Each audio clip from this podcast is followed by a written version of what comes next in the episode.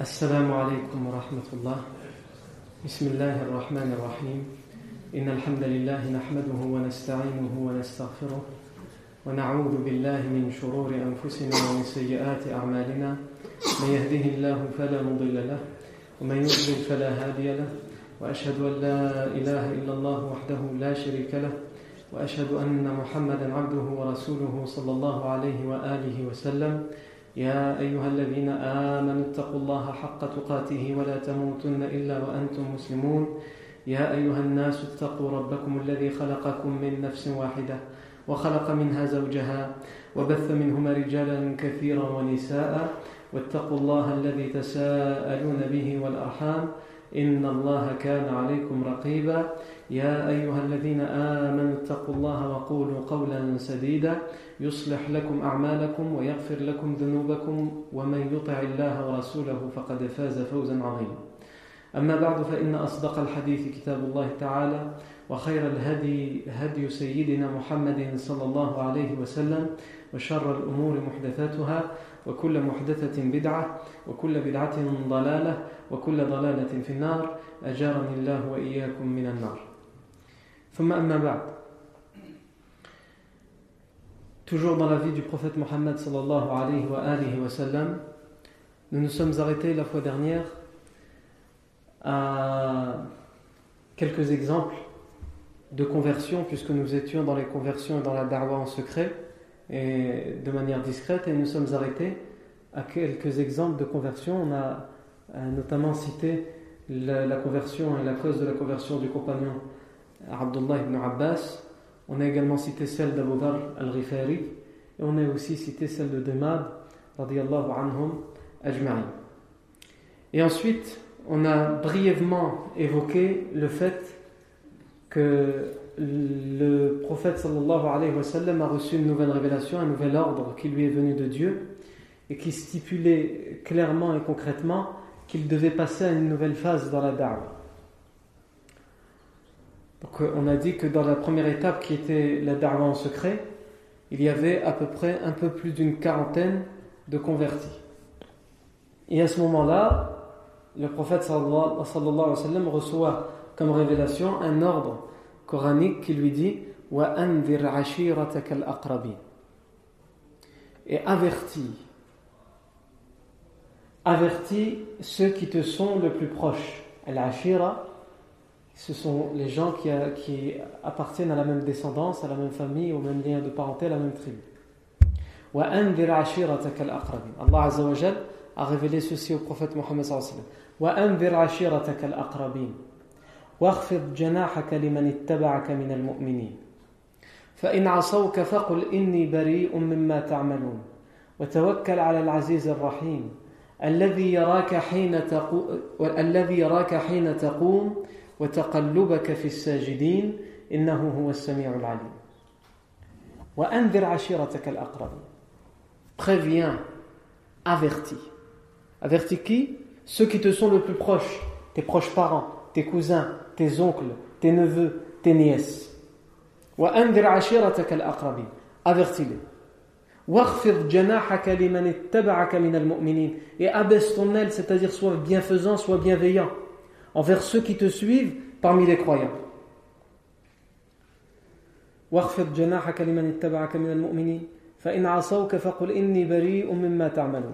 Et s'ils te désobéissent, s'ils refusent de répondre à cet avertissement, s'ils refusent de répondre à ton appel, Dis-leur, je me désavoue de ce que vous faites, je me désavoue de vos pratiques, de vos actions.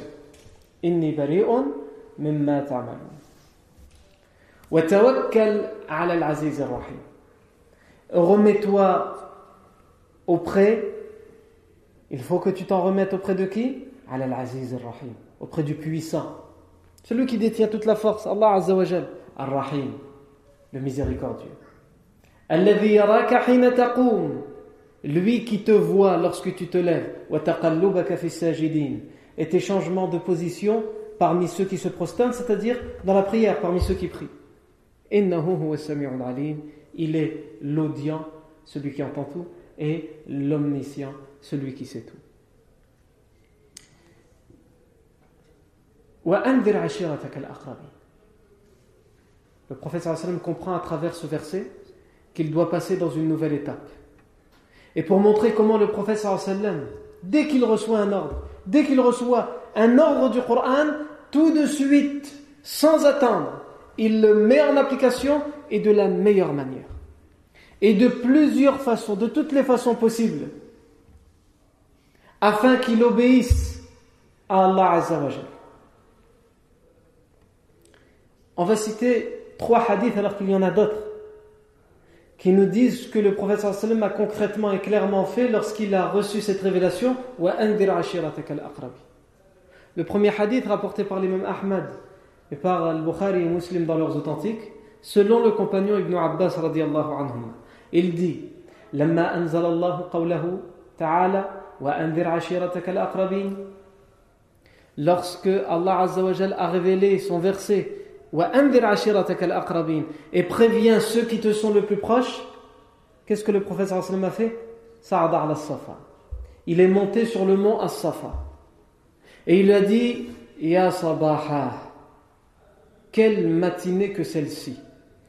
C'est une façon de montrer qu'il y a quelque chose dans, le, dans, dans le, ce qu'on appelle ici le nida, l'appel. Il est formulé d'une manière en arabe qui indique qu'il y a quelque chose d'anormal dans cette matinée. Et alors les gens ont commencé à se regrouper. Et il s'est mis à appeler sa ashira, ses cousins, ses propres parents, ceux qui appartiennent à la même descendance que lui. Et il a dit Ya Bani Abdul Muttalib, ô vous la descendance, la progéniture de Abdul Muttalib. Abdul Muttalib c'était le grand-père du prophète. Ya Bani Fihr, Ô vous la descendance des Fihr. Fihr était aussi un ancêtre du prophète mais bien plus haut que Abdul Muttalib. Ya Bani Lo'ay. Ô vous la descendance de Lo'ay, aussi un, ancêtre du prophète أرأيتم لو أخبرتكم أن خيلا بسفح هذا الجبل تريد أن تغير عليكم صدقتموني Imaginez il est donc sur le mont Safa. Imaginez que je vous dis que je vois là de l'autre côté, à l'opposé du mont par rapport à vous, vous ne le voyez pas, mais je vois au, pied du mont, je vois au pied de ce mont des cavaliers, des chevaux qui sont prêts à vous attaquer, à vous envahir. Est-ce que vous me croiriez? Ils, ont dit Naam, oui. Pourquoi on ne te croirait pas? Tu es le digne de confiance, le véridique. Et le prophète a dit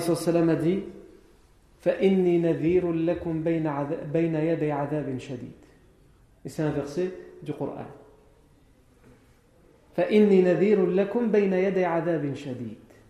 Eh bien, je ne vous dis pas qu'il y a des chevaux qui sont prêts à vous attaquer, mais je vous dis que je suis un avertisseur pour vous qui vous a été envoyé de votre Seigneur.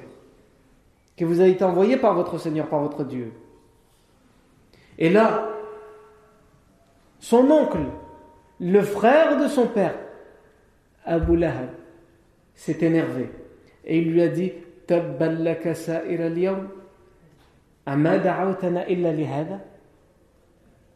Malheur à toi, que la perte soit sur toi, que tu périsses.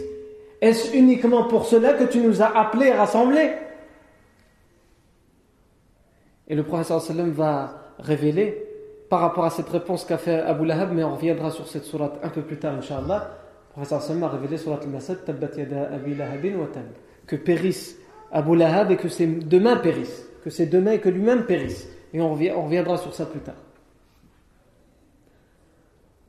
Ça, c'est un hadith qui nous indique comment le professeur sallam a mis en application.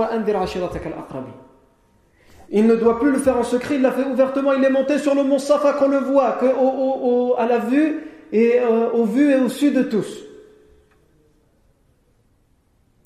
Et il a appelé clairement les gens de sa Ashira, les gens de sa tribu, les gens qui appartiennent aux mêmes ancêtres que lui. Yabani Abdel Muttalib, Yabani Fihr, Yabani Lo'ay. Deuxième hadith, parmi les trois qu'on cite.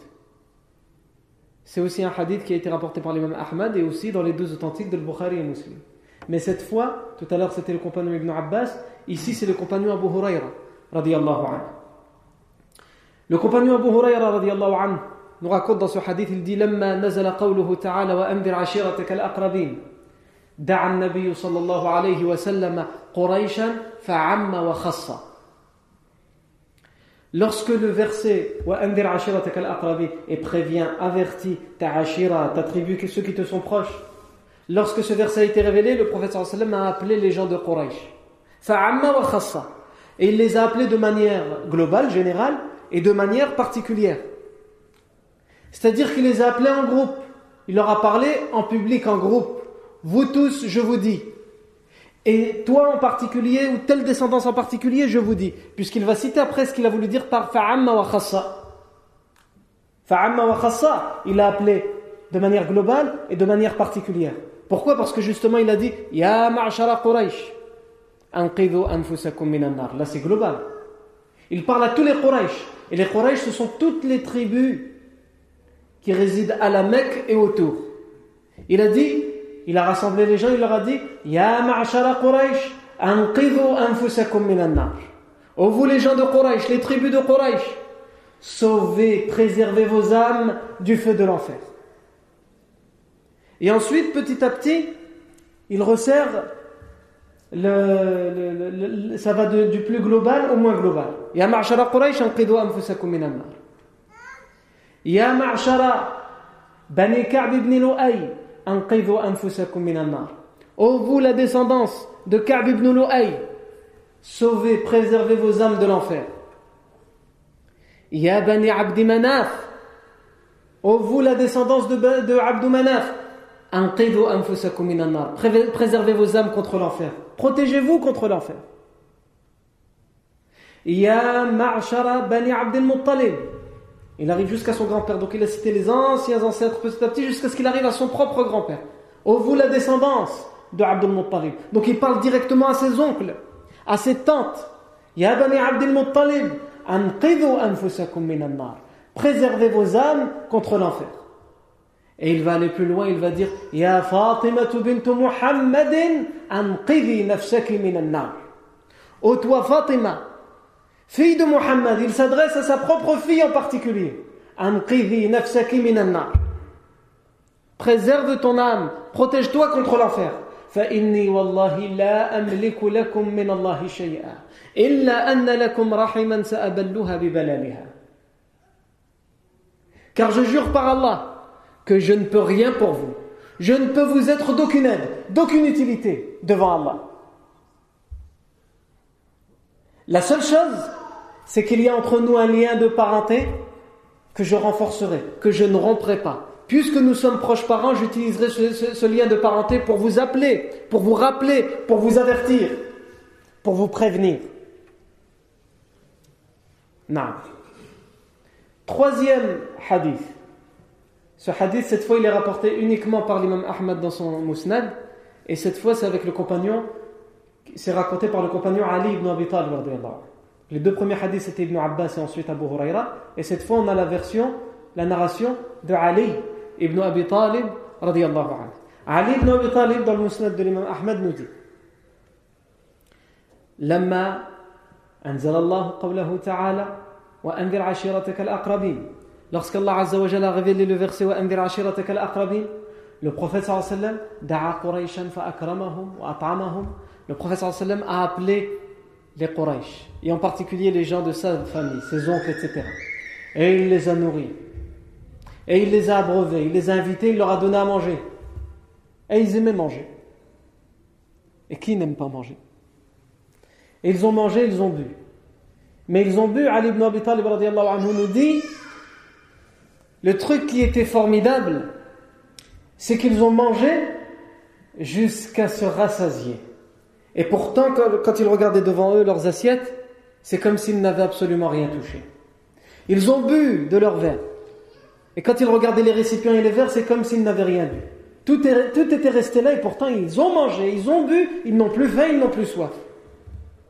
C'est un signe d'Allah Azzawajal pour le prophète et donc le prophète après qu'ils aient bien mangé, qu'ils aient bien bu, et qu'ils étaient étonnés du fait qu'ils n'avaient plus faim ni soif, qu'ils avaient comme on dit euh, au Moyen-Âge, qu'ils avaient festoyé. Et pourtant, tout était encore sur la table. Le prophète sallam leur a dit Ya Bani Abdel Muttalib, ô progéniture de Abdel Muttalib, il parle de, ses oncles, puisqu'il parle de son grand-père. Vous, les enfants de mon grand-père. Ya Bani Abdel Muttalib. Lakum khassa wa ila nasi bi'amma J'ai été envoyé pour vous en particulier et pour toute l'humanité, pour tous les gens en général. Et pour vous en particulier. Parce qu'Allah a choisi quelqu'un de votre famille. Donc c'est pour vous d'abord en particulier et ensuite pour toute l'humanité. Inni bu'ithtu lakum khassa wa ila nasi bi'amma. وقد رأيتم من الآية وقد رأيتم من هذه الآية ما رأيتم et vous avez vu de ce signe ce que vous avez vu. Vous avez vu de ce miracle ce que vous avez vu. Je n'ai pas encore à vous expliquer. Si vous attendez un signe et un miracle, vous l'avez eu devant vous. Vous avez mangé, vous avez bu, et tout est encore sur votre table. Et vous n'avez plus faim, vous n'avez plus soif. Vous avez vu de ce signe ce que vous avez vu. Vous avez vu de ce miracle ce que vous avez vu.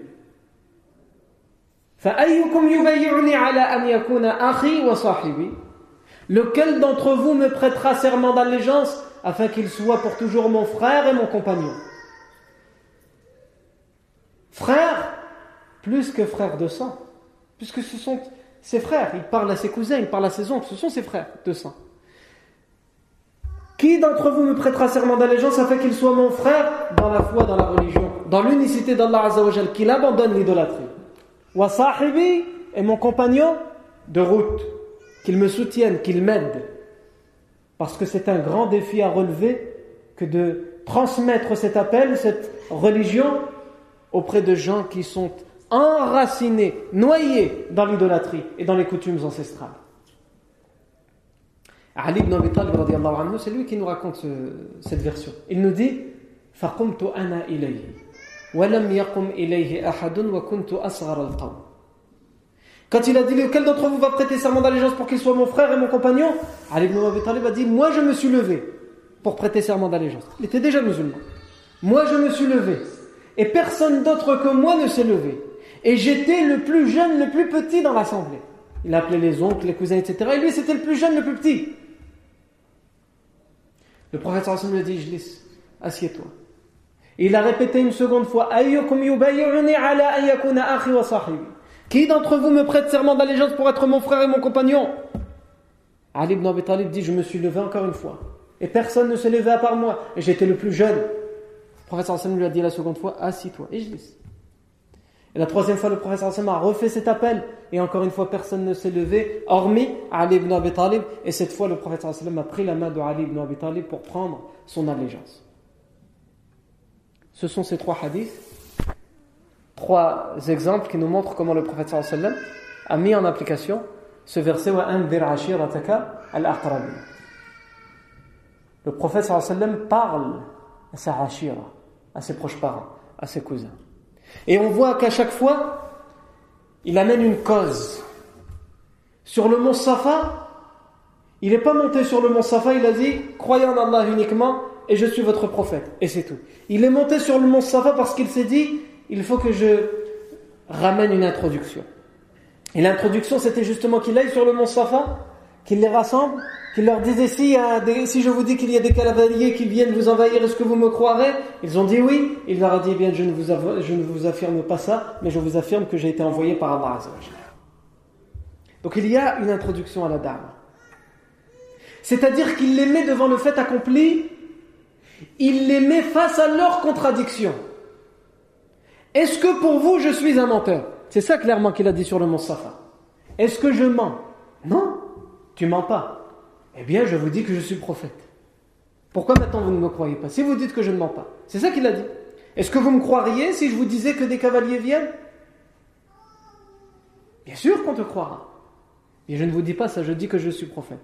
Et qu'est-ce qu'il a eu comme réponse? Celle de son oncle. Pas celle d'un voisin d'une autre tribu, celle de son oncle, celle du frère de son père, Abu Lahab, qui a été une très mauvaise réponse. Que tu périsses, que le malheur soit sur toi toute la journée.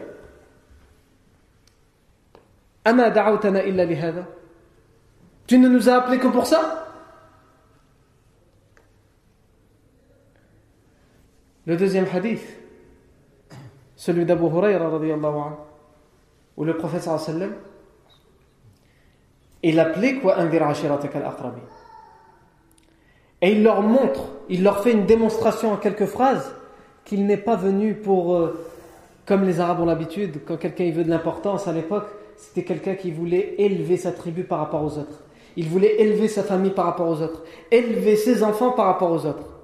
Il parle à tous les Quraysh et à Ma'ashara Quraysh. Et il passe par les Bani Ka'b ibn Lu'ay, par les Bani Abdi Manaf, par les Bani Abdel Muttalib, et ensuite il s'adresse directement à la prunelle de ses yeux. Sa fille Fatima radiallahu anha, en lui disant clairement, Ya Fatima bint Muhammad, Anqidi nafsaki Préserve-toi, protège-toi contre le feu de l'enfer. Car je ne peux rien pour vous, pour vous tous, pour toutes les tribus de Quraysh, pour tous les Arabes et même pour ma propre fille, je ne peux rien pour elle. La seule chose qui nous lie, c'est un lien de parenté qui, en ce qui me concerne, je ne le romprai pas. Le troisième et dernier hadith, l'occasion de la darwa, c'était qu'il les a invités. Il les a invités à manger, à boire, à passer un moment convivial. Et ça aussi, c'est un élément très important dans la darwa. Il y a toujours une introduction à la darwa. Tu ne fais pas de darwa à quelqu'un que tu ne connais pas et qui ne te connaît pas. Tu le rencontres dans la rue et du jour au lendemain, tu vas l'appeler à faire telle chose ou telle chose. Surtout quand tu es dans le mode de l'avertissement. Le prophète Allah Azza lui a dit Tu dois avertir. Avertir, c'est toujours quelque chose qu'on a du mal à entendre. Bashir, at-tabshir, annoncer la bonne nouvelle, ça c'est quelque chose qu'on aime entendre. Mais avertir, attention, tu fais, tu fais quelque chose de mal, arrête le mal que tu fais. On a du mal à entendre ça. Donc, il faut le préparer. Il faut préparer la personne à ça. C'est pas comme quelqu'un m'a raconté que pas plus tard que cette semaine, il y a un frère qui s'est converti depuis peu. Depuis peu. Depuis quelques semaines. Et peut-être moins que quelques semaines. Il va dans un snack. Et dans ce snack, un des serveurs vient pour prendre la commande. Il voit qu'il a un bracelet. Et lui dit C'est quoi ce bracelet? Son travail, c'est de prendre la commande. Hein, et de servir les gens à manger, les gens qui ont faim. Il lui dit C'est quoi ce bracelet? Ben, Il dit bah, C'est un bracelet. Et il lui raconte, comme on, dit en arabe, Niya. Et il lui explique bah, Ça, c'est euh, un bracelet que ma mère m'a offert, Mohim, quelque chose d'affectif, etc. Tu sais que ça, c'est comme le shirk, ça? C'est comme l'idolâtrie. Et frère, le frère, il commence à essayer de lui expliquer Non, mais c'est pas c'est vraiment pas, dans cette intention-là, en tout cas, que moi je le fais, etc. le serveur a rien voulu savoir. Et il l'a convaincu. C'est pas il l'a convaincu, mais c'est parce qu'il était dans la gêne, ce frère. Il était dans la gêne. Donc il a convaincu de quoi? Il lui a dit Tu dois l'arracher. Et c'est toi qui dois l'arracher. Personne d'autre. Il lui a ramené une paire de ciseaux et il a arraché son bracelet. À contre-coeur, évidemment. Ça, juste là, dans notre métropole, sans dire la ville ni le snack où ça s'est passé, pour pas qu'on montre du doigt les gens? Parce que les gens ne comprennent rien. Ils ne nettoient pas devant leur porte. Ils ne font pas d'introduction. Tu ne fais pas de de cette manière, en tout cas, quelqu'un que tu ne connais pas, tu ne sais pas par où il est passé. Tu ne sais pas si ça fait un jour qu'il est converti ou ça fait trois ans qu'il est converti. Tu ne connais pas son histoire de quel droit tu te permets Sauf si c'est faire une da'wah générale, qui ne va pas porter préjudice. Combien de gens, combien de gens sont sortis de l'islam à cause de ce genre de personnes qui croient vers bien, mais qui ne fait que du tort? Et quand je dis combien de gens, moi j'en connais. Moi j'en connais. Des gens qui sont sortis de l'islam à cause de ce genre de procédé. Un exemple, et on revient à notre sujet. Un frère se convertit à l'islam dans une ville pas loin d'ici. Il s'est converti à peu près il y a deux ans. Et c'était quelqu'un dès sa conversion, et ça arrive souvent avec les gens qui commencent au tout début de l'islam, que ce soit ceux qui se convertissent ou ceux qui veulent se remettre complètement dans la religion, qui voulait beaucoup. qui, en voulait trop. Et donc on essayait de l'encadrer. On lui disait attention, tout doucement. Comme ils diraient les parents, freinez. Faut pas accélérer. Et euh, on a essayé comme ça, petit à petit. Il faut savoir que cette personne, lorsqu'il s'est converti, il vivait pas dans le cadre du mariage, mais dans le cadre de ce qu'on appelle aujourd'hui le concubinage, avec une femme. Cette femme n'était pas convertie. Elle n'a pas fait le même choix que lui. Et ils avaient deux enfants. Et elle était enceinte du troisième. Et comme lui, il en voulait beaucoup, il exigeait de sa femme qu'elle soit convertie. Si on lui a dit tout doucement. Mais Alhamdulillah, quelques mois plus tard, elle s'est convertie à l'islam. Il ramenait ses enfants à la mosquée. Mais à chaque fois, il exigeait de sa femme qu'elle en fasse autant que lui, parce que lui, il était vraiment plein de hamas, plein d'enthousiasme. Des frères ont tenté de l'encadrer. Et puis, des poisons sont arrivés. Dans tous les contes de fées, il y a un moment des poisons qui arrivent. Sauf que là, c'était un conte de fées. Des poisons sont arrivés. Et ils lui ont dit Mais non, tu as raison, il faut pas les écouter. Pourquoi ils disent Il faut y aller, faut tu as raison. Et ta femme, elle doit t'obéir. C'est son devoir. Et si elle n'est pas contente, divorce. Il y a plein de femmes qui sont pieuses. Et ces poisons l'ont empoisonné, lui ont empoisonné l'esprit. Et donc il a pris ses distances avec nous. Et il s'est mis dedans selon cette méthode-là. que pas plus tard que 4 mois, 5 mois après, il a fini par un divorce. Il a divorcé. Sa femme a abandonné, en tout cas, on ne va pas juger son cœur, mal abandonné la pratique alors qu'elle avait commencé la pratique de la religion. Elle s'est mise avec quelqu'un d'autre qui n'est pas musulman et elle est enceinte du quatrième avec cet autre. Et lui, il est resté dans la religion. Et trois mois plus tard, après son divorce, il a mis une croix sur cette mosquée et sur les frères de cette mosquée. Il a changé de numéro, il a changé de ville, il a déménagé et il a abandonné la pratique. Et au jour où je vous parle, il essaye maintenant de revenir petit à petit et il voit, il voit la catastrophe qu'il a fait lui-même de, ses propres mains, mais aussi à cause de ce genre de poison, qui sous prétexte de vouloir faire da'wah font pire que mieux. Ils détruisent des familles, comme dans cet exemple que je vous ai donné. C'est un exemple que j'ai vécu, c'est pas une histoire qu'on raconte comme ça ou là que c'est moi, je l'ai vécu personnellement. Ils ont détruit une famille et ils ont éloigné quelqu'un de la religion. Peut-être que dans leur intention, ils voulaient le rapprocher, mais en tout cas, le résultat, il est là. On revient à ce qu'on disait. Le prophète salam, parle à ceux qu'il connaît et il sait comment il doit leur parler. En les invitant, en leur indiquant qu'il ne parle pas qu'à eux, il parle aussi à ses propres enfants. À travers des signes qu'Allah lui donne. Alors, Face à ce procédé, à cette méthode, quelle réponse, quelle réaction il va avoir en face? Il va avoir trois types de réactions. Parmi ses oncles, parmi, sa hashira, sa tribu, il va avoir trois types de réactions. Il y a tout d'abord ceux qui gardent le silence. Il y a ceux qui vont le soutenir. Et il y a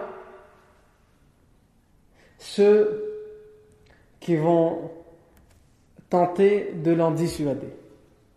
Et ça, on peut le voir à travers deux récits.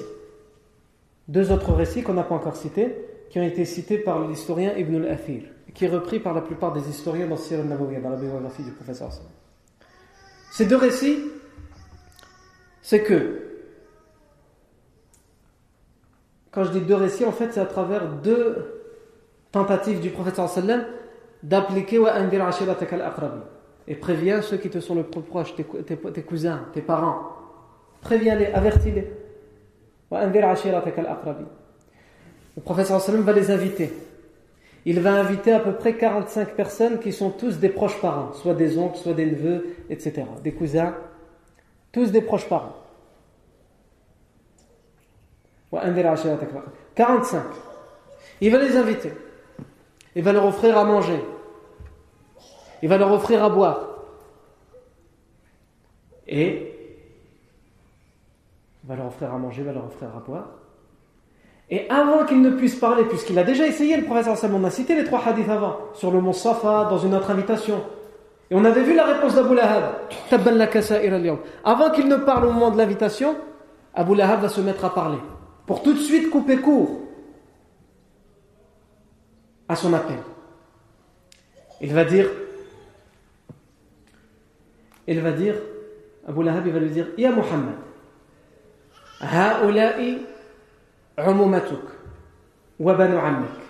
il va s'adresser aux 45 personnes qui sont présentes. Il va dire Ya Muhammad, oh Muhammad. Ces personnes sont soit tes oncles, soit les fils de tes oncles, tes cousins.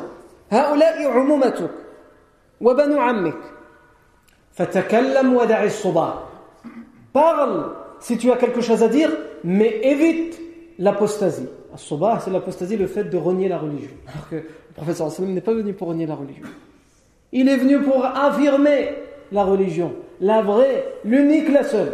Mais les Arabes, comme vous le verrez, ils auront l'habitude d'appeler les musulmans les renégats, les rebelles, ceux qui apostasient. Donc, Abu Lahab va lui dire Parle si tu as quelque chose à dire, mais évite l'apostasie.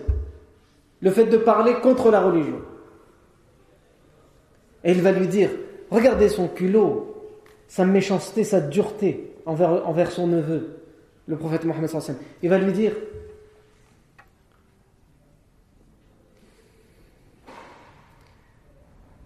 نعم واعلم أن ليس لنا بالعرب بالعرب قاطبة طاقة et sache que nous n'avons aucune force, aucune puissance contre tous les Arabes. Parce que ce qu'il veut lui dire, c'est ce que tu nous ramènes là. Quand tu nous demandes à prêter serment d'allégeance, comme on l'a dit tout à l'heure, pour être ton frère ou ton compagnon, pour te soutenir, on sait très bien où est-ce que ça va nous ramener. Ça va nous ramener à une guerre contre tous les Arabes. Personne ne sera d'accord avec ce que nous allons dire. Et nous n'avons aucune force contre eux. Nous ne pouvons pas te défendre. Cesse donc avec tes cousins. Arrête-toi là. N'en fais pas plus. Et ensuite, il va terminer, c'est là où on voit, on voit le caractère d'Abu Lahab. Il va terminer par dire Wallahi, ma ra'aytu ahadan ja'a bani abihi bi sharrin mimma ji'ta bihi. Et je jure par Allah que jamais je n'ai vu quelqu'un ramener quelque chose d'aussi mauvais pour ses cousins que ce que tu nous ramènes toi. Tu nous ramènes quelque chose de mauvais. Et je n'ai jamais vu quelque chose d'aussi mauvais que cela. Le prophète sallallahu alayhi wa sallam, al-hikmah, la sagesse. Il devait parler, mais étant donné qu'Abu Lahab a dit tout ceci, il a gardé le silence. Et il les a invités une seconde fois. Et cette fois, le professeur Hassan va parler. Qu'est-ce qu'il va dire? Il va dire Alhamdulillah, Ahmaduhu wa wa bihi wa. Je loue Allah, Alhamdulillah. Louange à lui. Je l'implore. Je crois en lui. Je m'en remets uniquement à lui. Et j'atteste qu'il n'y a aucune divinité digne d'être adorée en dehors d'Allah, nul associé à lui. Le pionnier, l'éclaireur, ne ment pas à sa troupe, aux gens de sa famille. Le prophète Hassan se compare à qui? À un éclaireur. Il a reçu la révélation, le message, avant de ne leur transmettre. Donc il est au début, il leur montre le chemin comme un éclaireur. Est-ce que vous avez déjà vu un éclaireur qui va voir un danger et qui ne va pas avertir son armée? C'est son travail, l'éclaireur. Et on ne met quelqu'un devant que parce que c'est la personne en qui on peut avoir le plus confiance. Je suis votre pionnier, votre guide, votre éclaireur. Et l'éclaireur ne ment pas à ses gens, à sa famille, à sa tribu. Alors je jure par Allah, lui, nulle divinité digne d'être adorée en dehors de lui.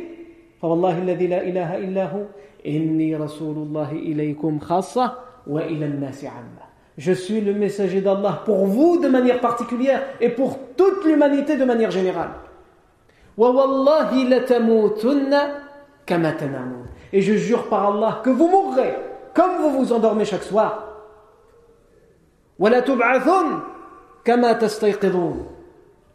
Et vous, vous, vous serez ressuscité comme vous vous réveillez le matin, aussi facilement que cela, et aussi véritablement que cela, aussi réellement que cela. Et vous, et je jure par Allah que vous devrez rendre des comptes de, de tout ce que vous faites. Et ce sera soit le paradis éternellement, soit l'enfer éternellement. Ici, Abu Talib, l'oncle du professeur sallam, Abu Talib. Celui qui a pris en charge le professeur sallam au moment de la mort de son grand-père. Lorsqu'il a perdu, il est né sans avoir de père, il a perdu à l'âge de 6 ans sa mère, à l'âge de 8 ans son grand-père, c'est Abu Talib qui l'a pris en charge. Qui lui a tout donné. Abu Talib aurait pu dire c'est un danger le prophète Mohammed comme Abu Lahab l'a dit. Abu Talib aurait pu dire j'ai fait ce que j'avais à faire. C'est devenu un homme, il est marié, il a des enfants. Qu'il se débrouille maintenant. Abu Talib va dire Ya Muhammad, Ya ibn akhi, ma ahabba ilayna. Ô Muhammad, ô mon neveu, ô fils de mon frère, qu'est-ce que nous aimons t'aider? Écoutez bien, Abu Talib, en présence de 45 personnes parmi les oncles, les cousins les proches parents, il ne dit pas moi. Il prend la parole au nom de toute la tribu. Parce qu'il veut contraindre toute sa tribu, tous les cousins, à sa parole. C'est-à-dire qu'après ce qu'il va dire, si personne ne parle, les personnes qui auront gardé le silence, ça veut dire qu'ils admettent ce qu'Abu Talib a dit. S'ils ne sont pas d'accord, il faut parler. Hein? Comment on dit, euh, si quelqu'un si a quelque chose à dire, qu'il le dise ou qu'il se taise à jamais. Eh. Il va dire Ma ahabba ilayna Qu'est-ce que nous aimons te soutenir?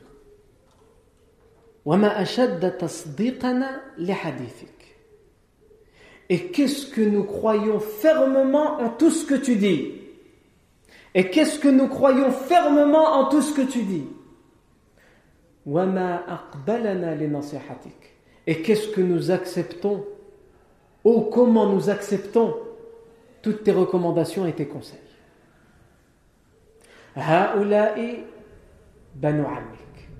Voici tous tes cousins, tes oncles.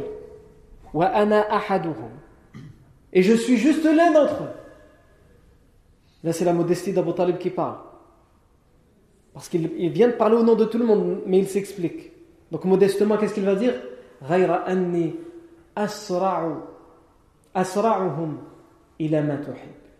C'est juste que j'ai toujours été le plus précipité, le plus rapide dans ce que tu aimes, toi, parce que c'est moi qui t'ai eu en charge. Tu es comme mon fils. Je t'ai aimé comme mes enfants et plus que mes enfants, puisqu'on avait montré qu'Abu Talib le considérait mieux que ses enfants dans sa façon d'agir avec lui.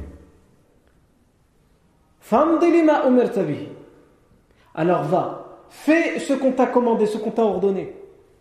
Les ordres que tu reçois, fais-les, applique-les.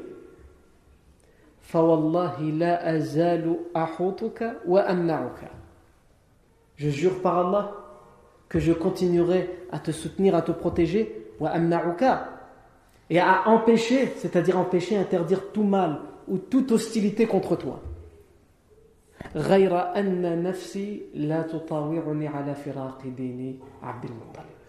Mais juste une chose, mon âme n'accepte pas, mon fort intérieur n'accepte pas que je me sépare de la religion de Abdul de mon père.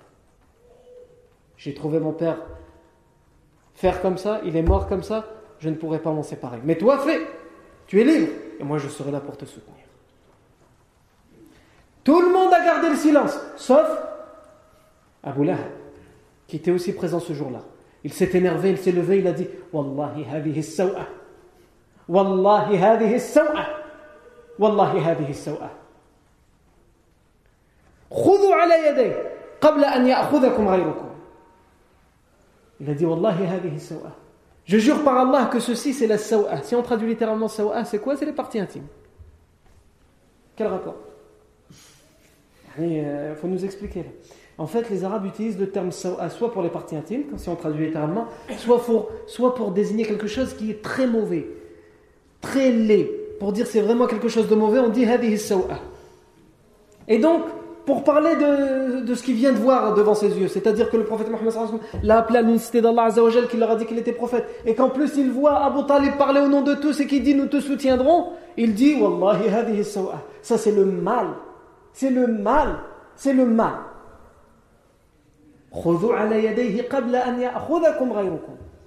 Prenez sur ses mains, c'est-à-dire empêchez-le, arrêtez-le. Il parle de son neveu, subhanallah. Regardez la haine qu'il a. Empêchez-le avant que ce soit les gens qui nous empêchent, nous tous. C'est-à-dire combattez-le avant que les gens ne nous combattent, nous tous. Ici, il serait intéressant de comprendre, de s'arrêter ici de comprendre pourquoi on a ces deux extrêmes dans, les ongles du prophète sallallahu on a la majorité silencieuse, comme dans toutes les époques, il y a une majorité silencieuse, dans tous les endroits, il y a la majorité silencieuse. C'est ceux qu'on appelle les girouettes. On y va. Par là, on y va. Et ensuite, il y a les deux extrêmes. Pas forcément, hein. j'ai exagéré quand j'ai dit les girouettes. C'est aussi les gens de la hikmah, les gens de la sagesse, ceux qui ne veulent pas les problèmes, ceux qui ne veulent pas les trous. Mais comprenez bien ce que je dis, hein, quand je parle avec caricature, que ça reste dans la caricature. Et il y a les extrêmes, ceux qui sont là pour euh, prendre les autres, soit vers le bien, soit vers le mal. Et ici, on a la majorité silencieuse parmi les 45 présents à ces deux invitations. Et on a Abu Talib qui va prendre la parole au nom de tous et qui va dire Nous sommes là pour te soutenir. Nous allons t'aider, mais nous ne nous séparerons pas de la religion des ancêtres. Et il y a Abu Lahab qui déverse toute sa haine sur le prophète Mohammed.